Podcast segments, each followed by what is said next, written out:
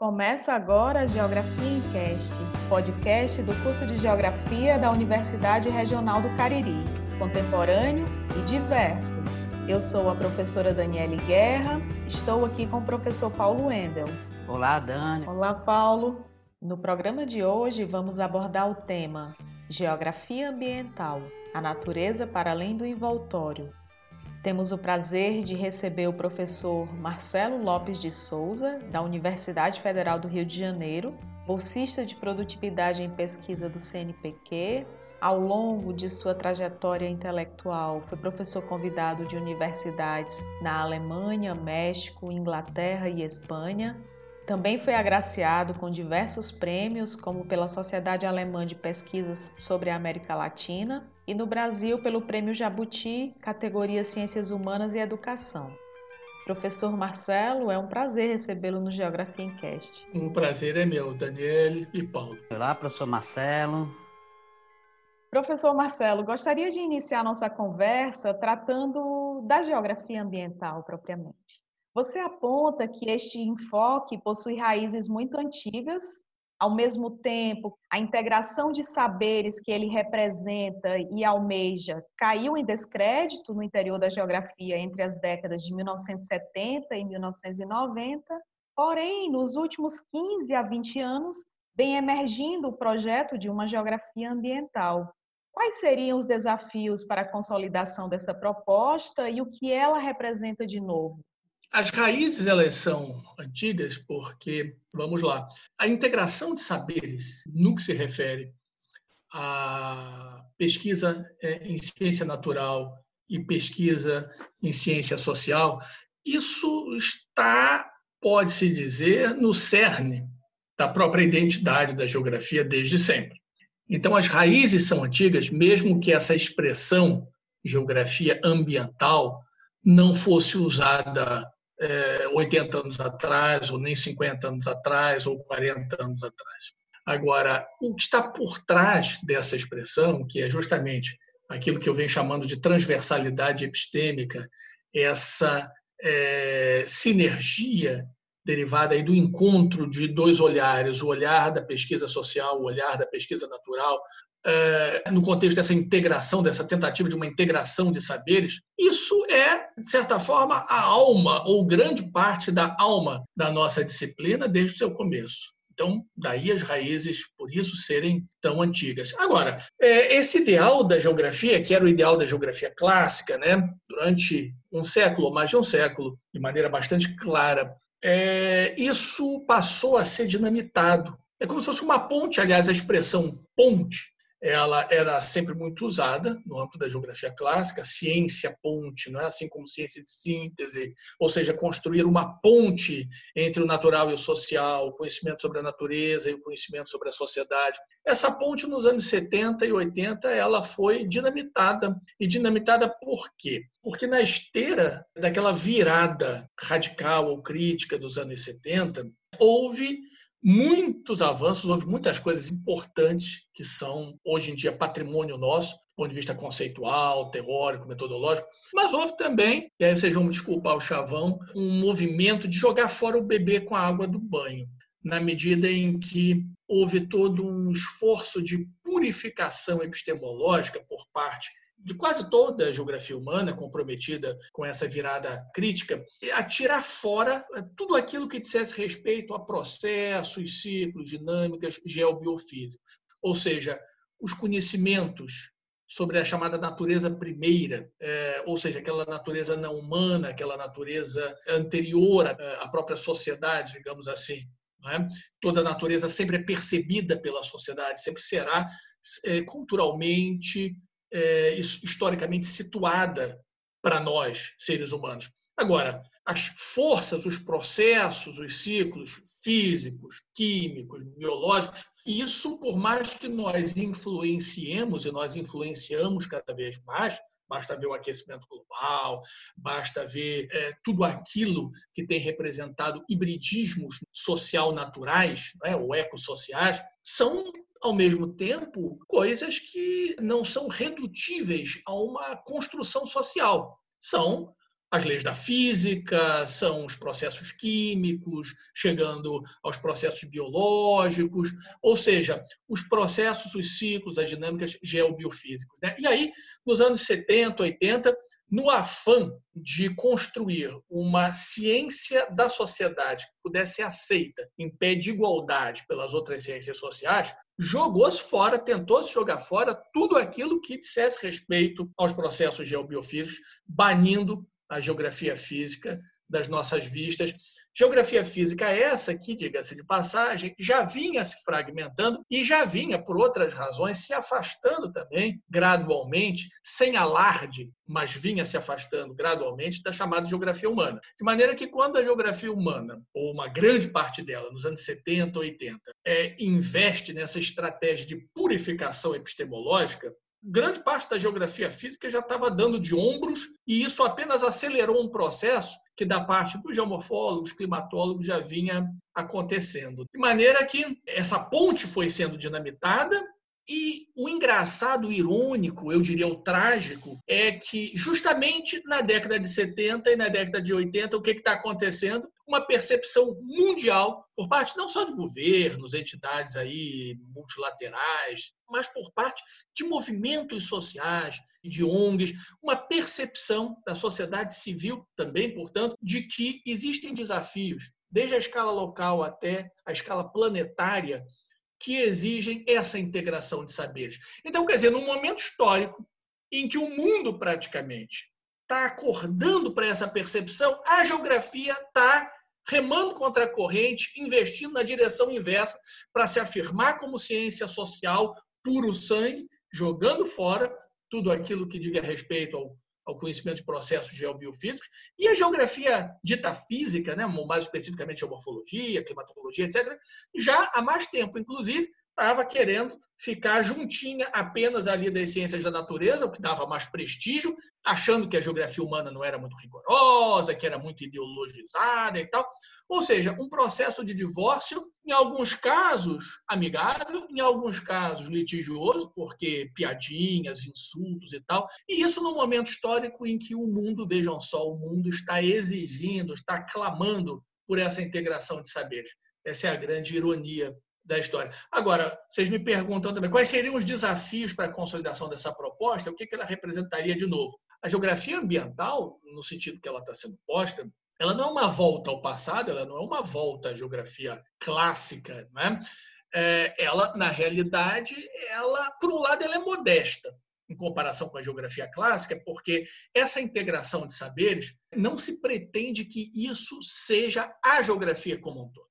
Apenas que isso também tenha o seu lugar ao sol e seja reconhecido como relevante, ou seja, temas claramente híbridos do ponto de vista epistemológico, desde uma análise crítica do novo Código Florestal de 2012 até o estudo da fabricação social de desastres ambientais, passando por um olhar mais crítico sobre análise de riscos e de impactos, uma discussão mais densa sobre conflitos, os chamados conflitos ambientais e tal, que isso seja reconhecido como alguma coisa fundamental para o geógrafo estar tá realizando. Pelo seu interesse científico, e pela sua relevância social. Agora, ao mesmo tempo que há essa modéstia de não querer, é, digamos assim, de não pretender que esses objetos de conhecimento híbridos, essa sinergia de olhares, desse, essa sinergia derivada desse encontro de olhares que caracteriza a geografia ambiental é, contemporânea, é, a modéstia de não pretender que isso se confunda com a geografia como um todo, ao mesmo tempo tem uma ambição. Qual é? A de que no plano teórico, conceitual, metodológico, se evite o empirismo, se evite o funcionalismo e se consiga, de fato, construir uma integração é, de saberes que seja densa, orientada por problemas e não, digamos, uma justa posição de gavetinhas ou um sincretismo mais do que uma síntese, que era o calcanhar de Aquiles da geografia clássica.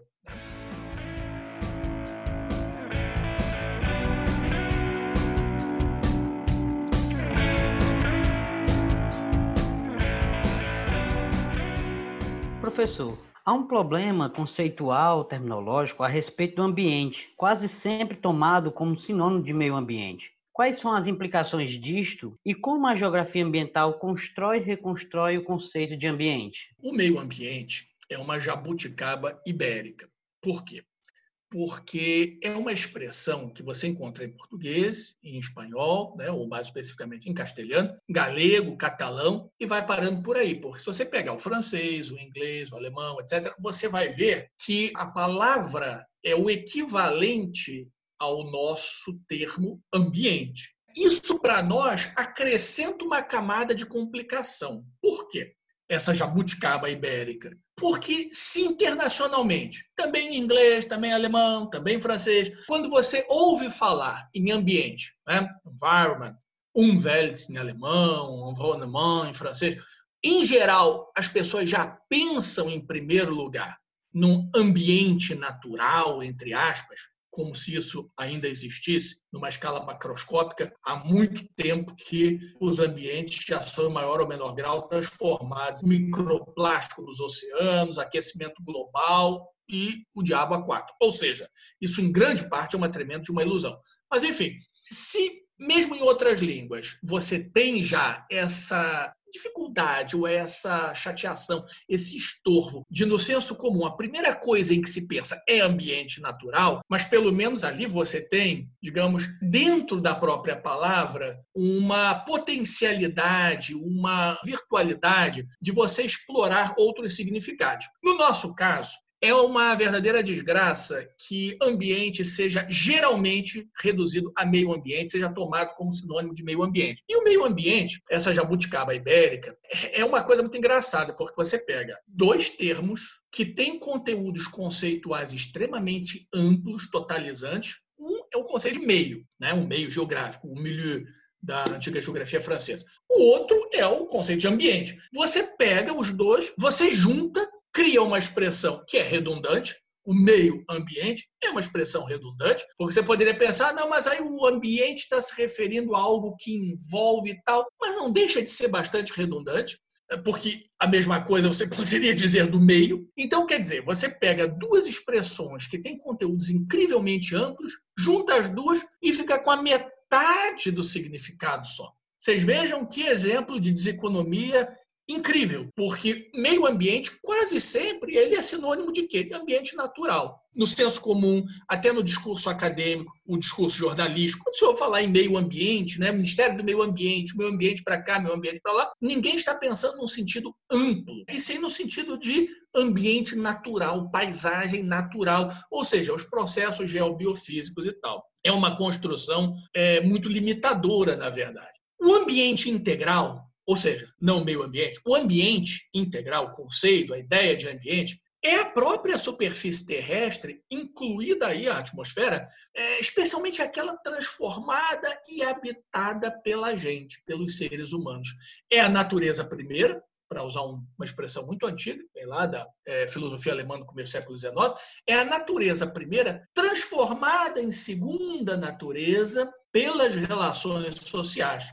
Ou, para dizer de outra forma, são os processos geobiofísicos, mas também a sociedade, em toda a sua complexidade. Pois bem, aí quando a gente reduz o ambiente ao ambiente natural ou meio ambiente, no máximo tratando a sociedade como um fator ali ao lado de outros, é o famigerado fator antrópico, que não explica nada, é um conceito obstáculo, antropização, fator antrópico, ação antrópica. Na verdade, você substitui a visão de uma sociedade complexa, fraturada, uma sociedade com classes, frações de classe, com clivagens sociais, como racismo, sexismo, etc. Você substitui a visão de uma sociedade complexa por um mero fator antrópico. Isso quando você faz alusão a ele, porque em vários trabalhos de ciência natural, de morfologia, por exemplo, às vezes nem se menciona se faz total abstração da sociedade. E aí, quando você reduz um conceito espacial tão amplo, tão rico como o de ambiente ao ambiente natural,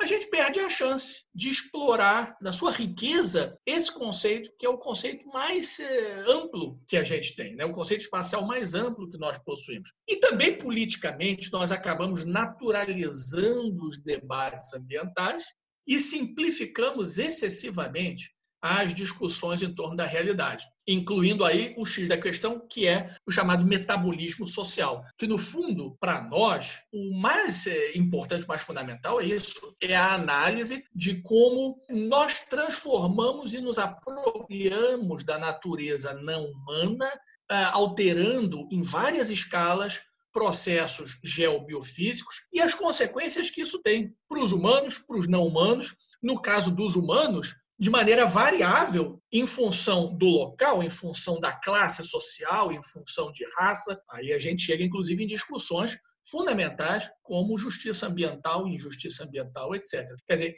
isso é o que está por trás dessa, desse problema terminológico, conceitual, que é a redução do ambiente ao meio ambiente. E que, infelizmente, não acontece só no senso comum, acontece também no âmbito dos discursos acadêmicos.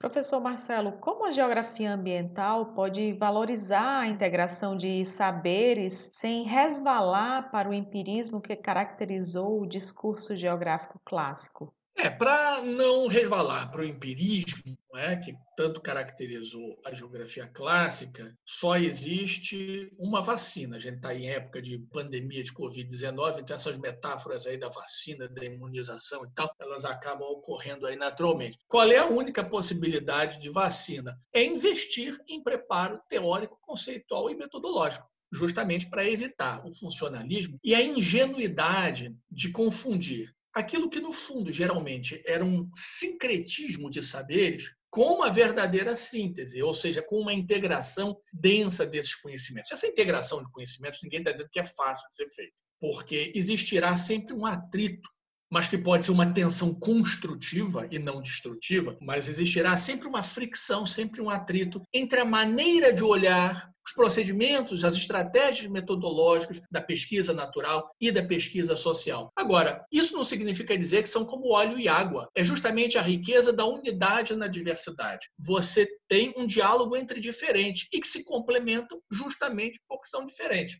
Agora, para evitar é, o empirismo, enfim, calcanhar de Aquiles, o grande calcanhar de Aquiles da geografia clássica, a única maneira é justamente fazer aquilo que o geógrafo vem fazendo, aliás, e em parte muito bem nos últimos 40, 50 anos, que é um investimento maciço em uma sofisticação teórica, metodológica, conceitual maior, permitindo, portanto, que essa integração de saberes seja orientada por problemas concretos, que ela seja densa, que ela seja bem informada. É por aí.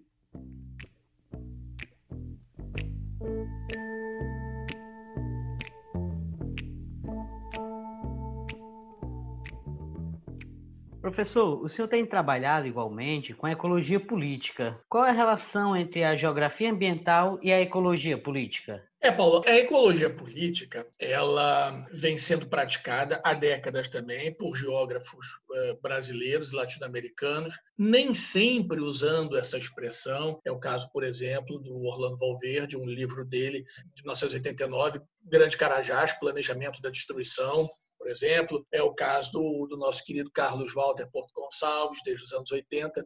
E, internacionalmente, é uma, a maior quantidade de geógrafos e geógrafas trabalhando com ecologia política se acha provavelmente nos países de língua inglesa. A ecologia política ela é um campo interdisciplinar, ela não é uma disciplina, ela é um campo interdisciplinar para o qual vários profissionais têm colaborado desde os anos 70, 80, sobretudo os geógrafos e os antropólogos. Então, a, a geografia ambiental, ela que representa esse compromisso de uma integração de saberes, ela é um olhar, digamos assim, que surge a partir da geografia e, digamos, organizando o meio de campo da própria geografia. A ecologia política se coloca num outro patamar. Ela tem uma ambição semelhante, que é, como o nome já diz, né, é politizar a ecologia. É, na verdade, trazer uma integração de saberes com relação ao conhecimento da natureza, o conhecimento da sociedade,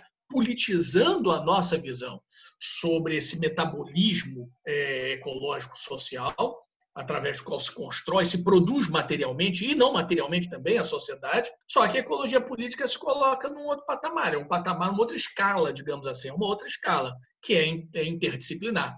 Para a ecologia política, a geografia ela tem uma importância grande porque a geografia ajuda a ecologia política a, digamos assim, se manter firmemente com os pés fincados no chão. Por exemplo, justamente o conhecimento desses processos geobiofísicos, etc., sem o que a ecologia política correria o risco de, digamos assim, se dissolver num discurso sociológico ou antropológico sobre a natureza. Na verdade, a contribuição da geografia não é apenas limitada ao conhecimento dos processos geobiofísicos, mas, na verdade, a discussão sobre processos de territorialização, apropriação e reapropriação da natureza, ressignificação, tudo que está por trás, por exemplo, da, do processo de criação de unidades ambientalmente protegidas, quais os aspectos econômicos, culturais, políticos, as relações de poder por trás disso. Agora, a ecologia política ela também tem uma importância muito grande para a geografia ambiental. Por quê? Porque a ecologia política ela já nasce com a marca de ser um conhecimento crítico.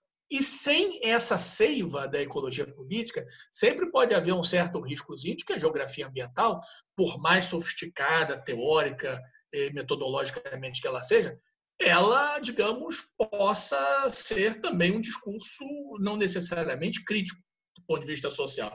Então, a ecologia política é um constante lembrete para a geografia ambiental a respeito dos problemas sociais, em várias escalas, que o geógrafo nunca deveria perder de vista. Né?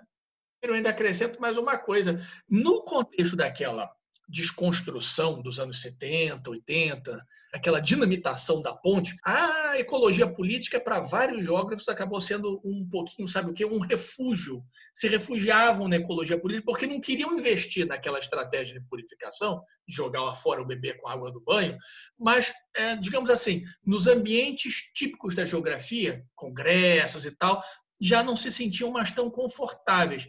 Então, por exemplo, a ecologia política, esse campo interdisciplinar, acabou sendo um pouquinho um refúgio também para vários geógrafos. Professor Marcelo, o senhor enfatiza que o diálogo de saberes que interessa a geografia ambiental precisa ir além dos saberes acadêmicos e valorizar os saberes vernaculares. Como é possível fazer isso? Olha, é mais fácil falar do que fazer, porque a gente tem vários cacuetes aí. Né? Principalmente o cacuete de a ciência ser cientificista, ou seja, acreditar demais nela mesma e agir com arrogância. É, eu diria que para a gente ter um diálogo, é, o que é, que é um diálogo? É, é alguma coisa, é uma interlocução em que é, nem você me olha de cima para baixo, nem eu te olho de cima para baixo. Né? A gente está na mesma altura e a gente se respeita e assim nós conversamos.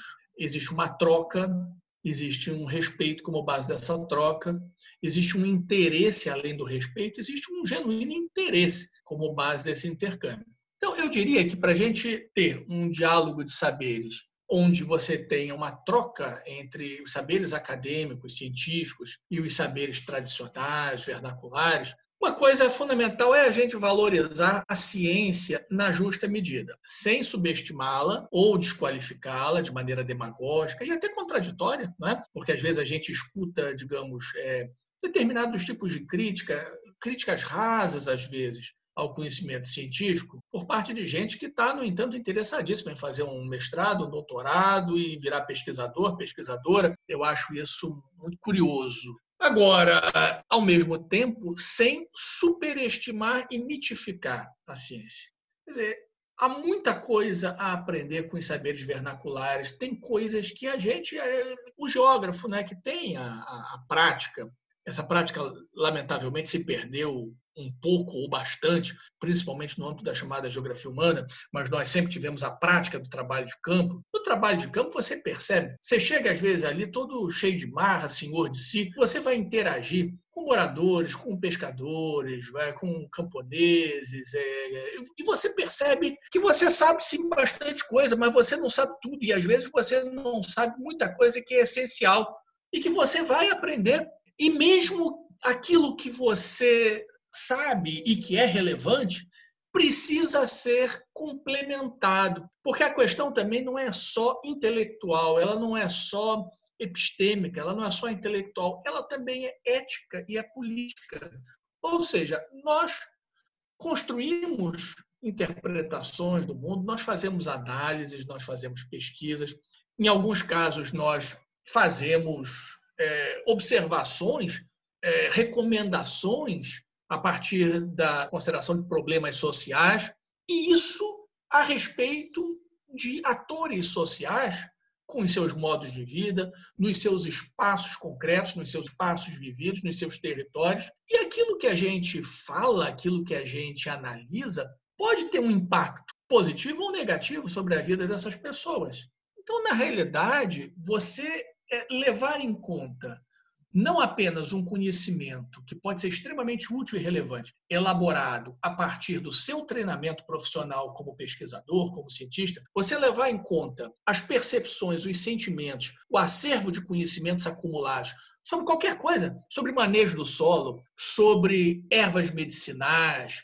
sobre é, formas de construir, né, por exemplo, casas. Você eh, levar em conta os conhecimentos acumulados, o acervo de conhecimentos acumulados pelos atores sociais mesmos, é uma questão, digamos, de ser coerente com ideais como democracia, transparência, participação, uma não verticalidade da construção do conhecimento, assim como também na organização social. Então, é uma questão intelectual, sim, porque a gente aprende muito, eles aprendem com a gente, a gente espera que isso, que isso aconteça, a gente espera levar conhecimentos úteis para outras pessoas, mas ao mesmo tempo a gente aprende. E, em grande parte, o nosso próprio conhecimento ele vai ser mais rico e mais útil quanto mais também a gente puder incorporar outras interpretações, outras experiências, porque nós estamos lidando com pessoas. Estou é? Me referindo a um saber ambiental onde a sociedade necessariamente está ali, não estou falando do meio ambiente, mas sim do ambiente na sua integralidade. Então a gente está lidando com pessoas, a gente não está apenas fazendo análise granulométrica numa praia ou coletando amostras de rochas. Não, a gente está lidando com seres humanos que têm histórias, que têm culturas, que têm sentimentos, que têm aspirações, que têm projetos e cuja autonomia tem que ser respeitada. Então, o cientista ele não pode esquecer nunca disso. Ele não é um ator neutro, ele está interagindo com outros atores, ele tem uma responsabilidade ética, uma responsabilidade política. Ele tem que se esforçar para produzir um conhecimento que não seja um conhecimento que não tenha nenhuma importância para os atores sociais, é um conhecimento que possa ser valorizado pelos atores sociais, é uma forma de a gente justificar, inclusive, os nossos salários, mas, ao mesmo tempo, valorizar o conhecimento produzido ao longo de gerações, de séculos, às vezes até, quem sabe, de milênios, por esses atores sociais que, por exemplo, eles podem não ter muitas vezes condições de contextualizar determinados conhecimentos numa escala planetária, numa escala global, como nós fazemos, mas eles têm um nível de aprofundamento empírico com relação a para que servem determinadas plantas, qual é o comportamento de determinados animais, é, em que época do ano acontecem determinados problemas, um nível de conhecimento de detalhe que nós não temos e, e muitas vezes mesmo com muito trabalho de campo não vamos ter. Então, sem qualquer oportunismo, é uma questão assim realmente de troca por razões intelectuais e também por razões éticas e políticas, eu diria, né? E aí uma outra coisa também que eu posso acrescentar é o seguinte: é claro que a ciência ela não pode se furtar a colocar o dedo em determinadas feridas, porque no âmbito do senso comum, no contexto dos saberes vernaculares, tradicionais, existem práticas que são preconceituosas, existem superstições Existe sexismo, existe patriarcalismo, existe, por exemplo, o abuso da ideia de que o fogo ele deve ser usado para limpar é, terras para agricultura, existe a ideia que eu tantas vezes ouvi quando era criança, ah, cortou a perna, joga a terra que cura. Então, é claro que é, um, um treinamento nosso, ele muitas vezes vai poder ser útil no sentido de desfazer determinados preconceitos ou desafiar preconceitos. Agora, vamos lá. A ciência também, muitas vezes, tem os seus próprios preconceitos e reproduz preconceitos. Então a ciência também precisa ser desafiada. Não é só ela desafiar o senso comum a partir de uma posição de superioridade, ela tem que ser desafiada o tempo todo, a partir de dentro, por nós mesmos, o tempo todo, e também a partir de fora. Né? O nosso trabalho ele tem que ser julgado, ele tem que ser avaliado, não é por nós mesmos apenas. Eu cito teu artigo, você cita o meu artigo, um dá um tapinha nas costas dos outros e nos protegemos, não é um corporativismo acadêmico. Não, a sociedade ela tem o direito de analisar, de avaliar a pertinência dos nossos trabalhos. Isso é uma coisa, essa transparência e a gente se submeter a um escrutínio público e a gente se esforçar para produzir conhecimento socialmente útil, isso é fundamental. Isso sempre é fundamental. Mas justamente numa época em que a ciência está sob ataque, em que a universidade está sob ataque, e tem tanta gente dizendo que as universidades não servem para nada, aí justamente é que é fundamental a gente chegar e poder esfregar na cara de todo mundo: olha, as universidades servem para muitíssima coisa, temos problemas, ou seja, são tempos difíceis, é a terra plana, é a astrologia e outras coisas que a gente está vendo crescer o criacionismo cada vez mais comendo espaço da discussão é, em torno da teoria da evolução. Isso é muito evidente nos Estados Unidos, mas isso também tem crescido no Brasil. E justamente de uma relação não arrogante, uma relação de, digamos assim, uma fraternidade de conhecimentos diferentes, com origens diferentes, entre os saberes acadêmicos e os saberes tradicionais, eu diria que é uma, uma potencialidade emancipatória extraordinária.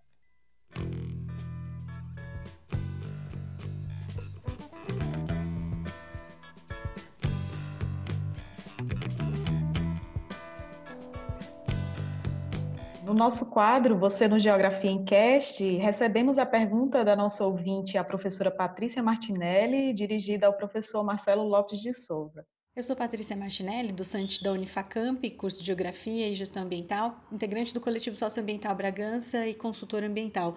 É, professor Marcelo, há críticas, com razão, é, ao uso de termos como serviços ambientais, serviços ecossistêmicos, pelo seu conteúdo ideológico, que é relativo ao modelo neoliberal. Esses termos, a gente querendo ou não, eles estão difundidos.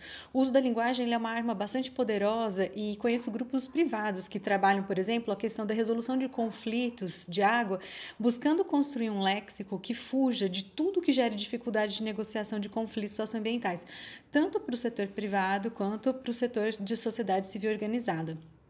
Nossas estratégias de comunicação na academia precisam melhorar. É, você conhece esforços nesse sentido dentro da geografia?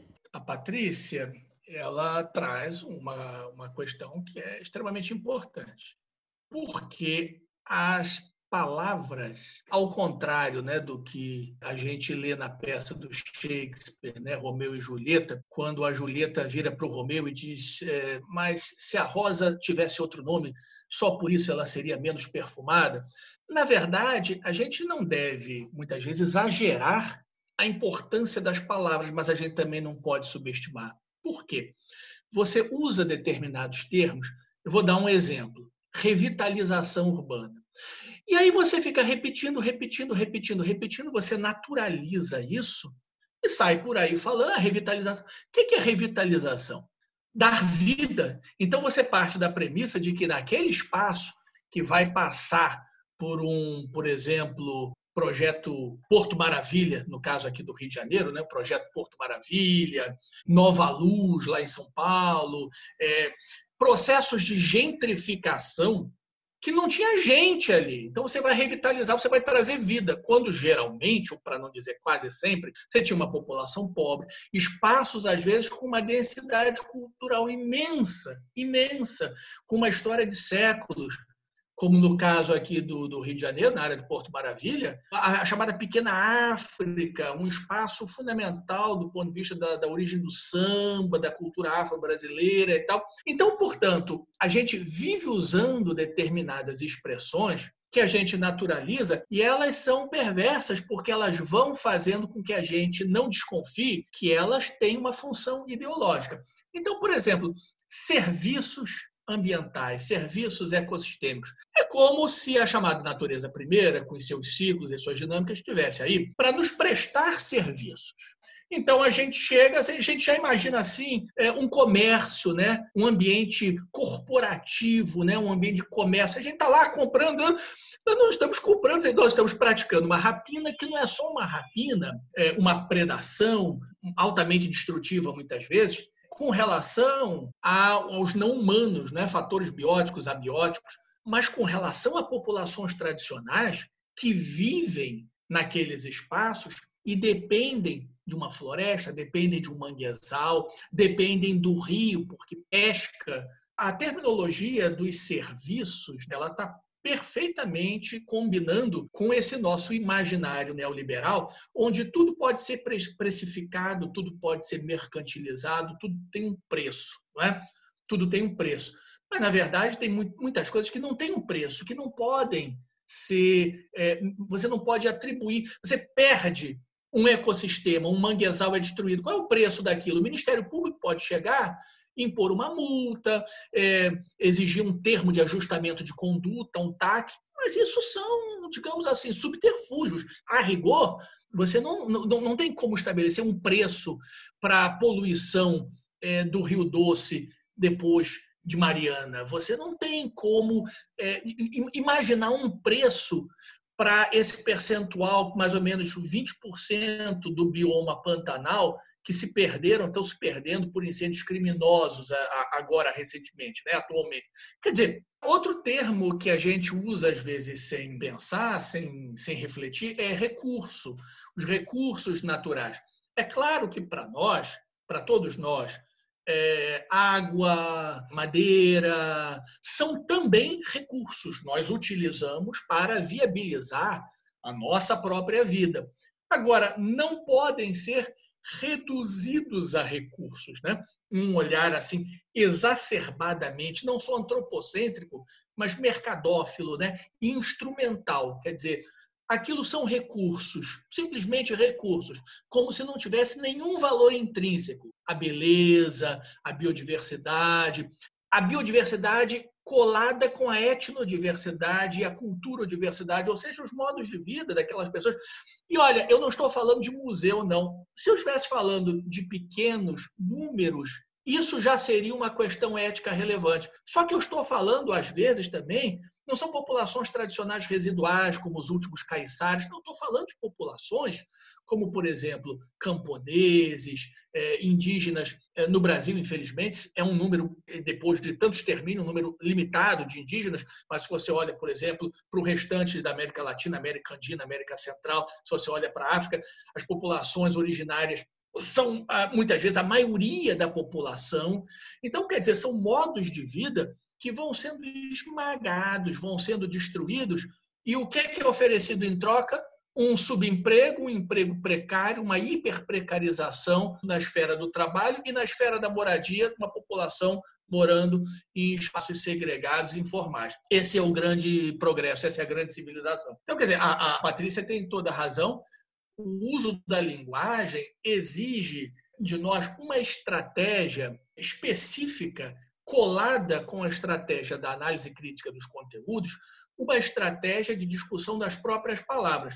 Eu tenho um, um capítulo de um livro que saiu publicado tem, sei lá, uns oito anos, mais ou menos, talvez, ou dez anos, sobre semântica urbana, em que eu analiso vários termos, não é? como, por exemplo, revitalização, uma, uma, uma série de, de, de, termos, né? desconstruindo e mostrando, olha, o que que, no fundo, isso está nos induzindo a pensar. Né? Serviços ambientais, é, sem dúvida alguma, um deles. Ação antrópica, que eu falei há pouco, é outro. Porque o que que é ação antrópica? Ou seja, a sociedade, a população, ela realiza uma intervenção. Mas que população é essa? Quais são as responsabilidades imediatas e imediatas, diretas e indiretas? Quais são as classes? Quais são as frações de classe? Todo mundo tem a mesma responsabilidade.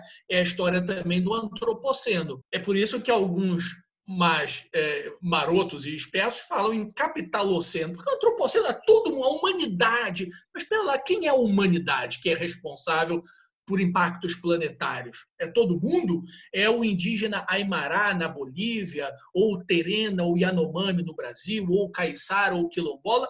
Ou quem é? Quem são os responsáveis, os níveis de responsabilidade? Essa questão que a Patrícia levanta, sem dúvida, ela é fundamental. Na geografia existe esse esforço. Eu tenho modestamente tentado praticar esse tipo de desconstrução terminológica conceitual há bastante tempo, porque é uma coisa que sempre me incomodou. Eu sou um cara que sempre teve assim uma certa mania de diante de uma palavra quero saber a etimologia, quero saber a origem e tal, porque muitas vezes aquilo ali é uma espécie assim, desconfie, desconfie porque pode ter coisa por trás. Excelente. Professor Marcelo, muito obrigada pela sua participação neste episódio do Geografia em Cast. Mais uma vez dizer que é uma honra poder recebê-lo, ter as suas contribuições. Muito obrigada. Agradecer, professor Marcelo, pela explanação que o senhor nos trouxe nesse episódio de Geografia em Cast. São questões relevantes para a gente pensar epistemologicamente a geografia que vem sendo discutida a partir dessa questão ambiental. Então, agradecemos essa enorme contribuição para o Geografia Cast. Eu é que agradeço a vocês aí por essa simpatia, por essa acolhida. Obrigada pela audiência, um abraço a todos. Continuem nos acompanhando e agora você ouvinte pode colaborar com a nossa programação enviando perguntas para os nossos convidados. Acesse nosso Instagram, arroba Geografia Encast, e veja o regulamento. Geografia Encast é um podcast com periodicidade semanal do curso de Geografia da Universidade Regional do Cariri. Na produção, contamos também com a colaboração da professora Jardélia Damasceno, dos professores Glauco Fernandes Vieira e Cássio Expedito Galdino Pereira, e dos estudantes Emerson Monteiro de Souza, Luciano de Amorim Sobrinho. Apoio institucional, Proreitoria de Extensão da URCA e Comissão de Extensão do Departamento de Geociências. Eu sou Daniele Guerra e até o nosso próximo encontro.